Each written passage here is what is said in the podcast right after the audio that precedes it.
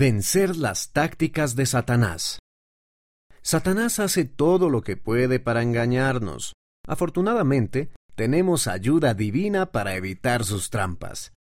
Por Eric B. Murdoch, Revistas de la Iglesia. Un mago chasquea los dedos y una esfera desaparece ante tus ojos. ¡Asombroso! Luego saca un conejo de un sombrero de copa vacío y hace que algo parezca levitar. Vaya, ¿cómo lo hizo? Los magos han descubierto cómo hacer creer a las personas que han presenciado algo imposible cuando en realidad solo han visto lo que el mago quería que vieran. Así es, en realidad los magos no cortan a sus ayudantes por la mitad. Han encontrado formas inteligentes de engañarnos para que creamos que hemos visto algo que no ha sucedido en realidad. El secreto está en las ilusiones y el engaño. Aunque todo esto se hace por diversión y entretenimiento, hay otros tipos de ilusiones y engaños que son peligrosos, tanto física como espiritualmente. Un ilusionista y engañador peligroso. Satanás es el enemigo de toda justicia y no quiere que nadie siga al Padre Celestial ni a Jesucristo. Quiere que lleguemos a ser miserables como Él. Para lograrlo, hace todo lo posible para que cuestionemos o ignoremos las verdades eternas. Trabaja sin descanso para confundirnos y hacernos creer que lo bueno es malo y lo malo es bueno. Por eso se lo conoce a veces como el padre de todas las mentiras y el gran engañador. Y ha estado haciendo esto durante mucho, mucho tiempo. La caída. En el jardín de Edén, Dios dijo a Adán y a Eva que no comieran del fruto del árbol de la ciencia del bien y del mal. Si lo hacían, tendrían que abandonar el jardín de Edén y algún día morirían, pero Dios les dijo que podían elegir. Satanás quiere destruir el plan de Dios. Lo intentó al tentar a Eva a comer el fruto prohibido. Mintió y le dijo que ella no moriría, algo que contradecía directamente lo que Dios había dicho. También le dijo verdades a medias. Finalmente, tanto Adán como Eva comieron del fruto y fueron expulsados de la presencia de Dios. Las escrituras llaman a esto muerte espiritual. También se convirtieron en mortales, lo que significa que podían morir físicamente. Esto se conoce como la caída. Como descendientes de Adán y Eva, también nosotros nos encontramos separados de Dios y sometidos a la muerte física. También se nos prueba con las dificultades de la vida y las tentaciones de Satanás. Todo esto podría parecer algo malo, pero la caída es una parte importante del plan del Padre Celestial.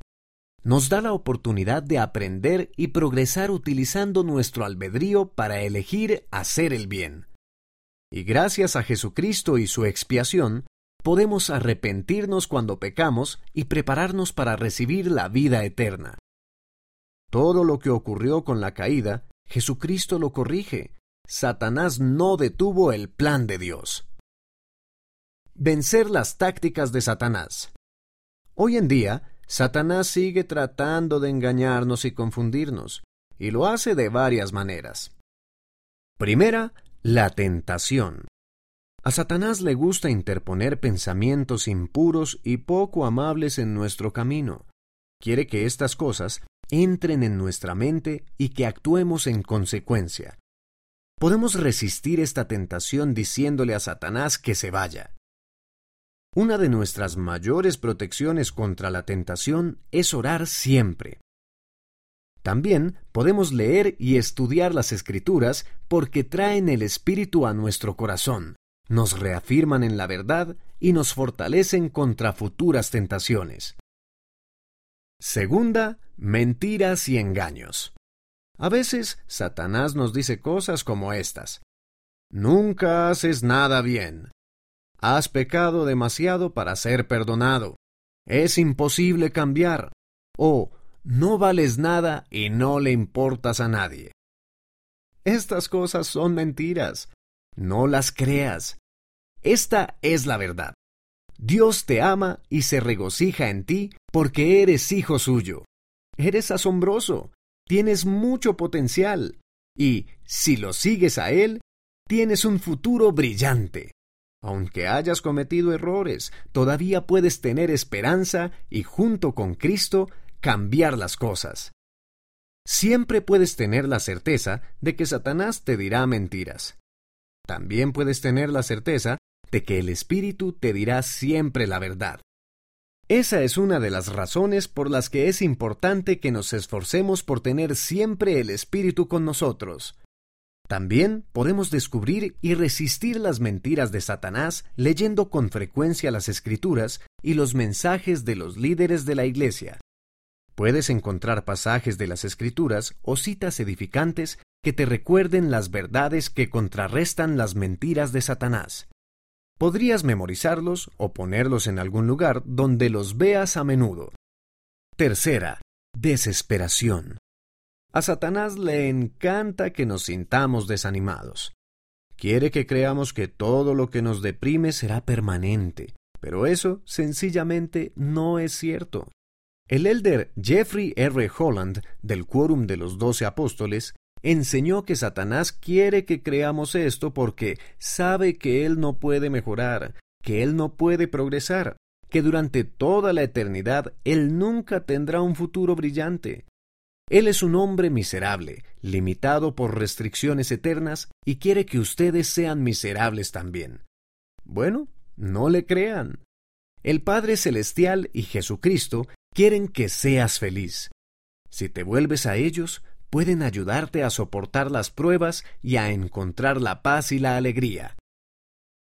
Sabemos quién gana al final. El Salvador nos extiende esta invitación. Mirad hacia mí en todo pensamiento. No dudéis, no temáis.